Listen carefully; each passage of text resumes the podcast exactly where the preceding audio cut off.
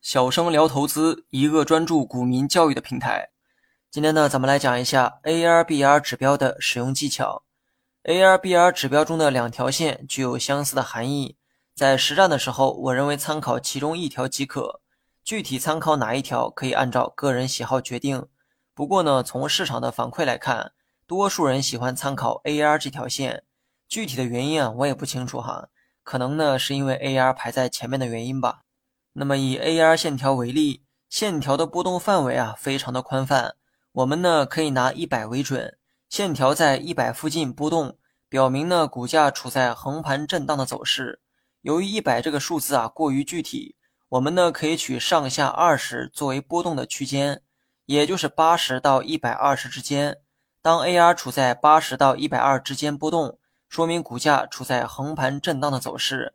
没有明显的上涨或者下跌趋势发生，这个时候比较适合持仓不动。有了中性的区间之后，超出区间的波动都视为单边走势。比如说，AR 线超出了一百二，并且一路上涨，此时的股价也处在单边上涨行情。在这个过程中，短线客应该多做交易，因为此时买入获胜的概率啊会比较高。不过呢，有一个道理啊，千万不能忘。那就是物极必反。当 AR 线持续的上涨，涨到一百八以上的时候，你要时刻小心股价高位回落的可能。好与坏，盛与衰，都是周而复始的过程。当繁荣达到一定程度，也意味着下一个周期即将到来，那就是衰退。那么，当 AR 线跌到八十以下，并且一路的下跌，说明呢股价也处在弱势的阶段。此时呢，也叫做单边下跌行情。这个阶段啊，不适合做交易。空仓的人呢，不要轻易的进场；持仓的人呢，应该找机会减仓，降低仓位。但如果这种走势一直持续，并且跌到五十以下，此时你又该考虑物极必反的那个道理。欢迎各位去关注“小生聊投资”这个同名公众号，更多实战技巧等你来学。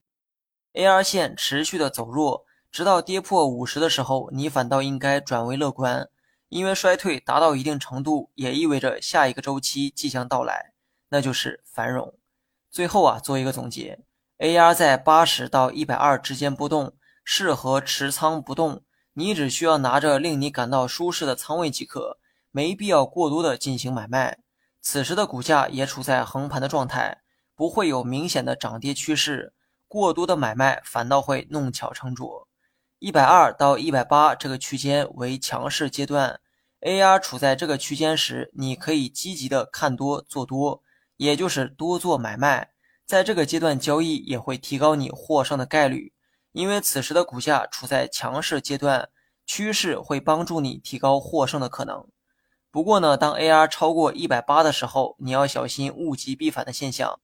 强势它不可能永远的持续，总有一天会由盛转衰。当强势持续到一百八以上的时候，你就不能像之前那么乐观。相反，你要随时警惕股价高位回落的可能。然后呢，再来说一下下一个区间，也就是八十到五十之间，AR 在这个区间内运行，说明股价处在弱势的一个阶段。这个时候交易会大大降低获胜的概率。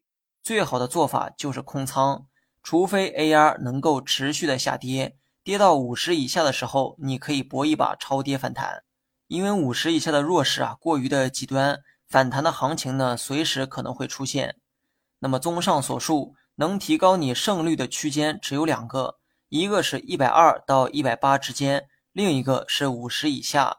而降低胜率的区间也有两个，一个是八十到五十之间，另一个是一百八以上。好了，今天呢就到这里哈。学会了，别忘了在评论区回复六六六。我好久没看到你们的热情了。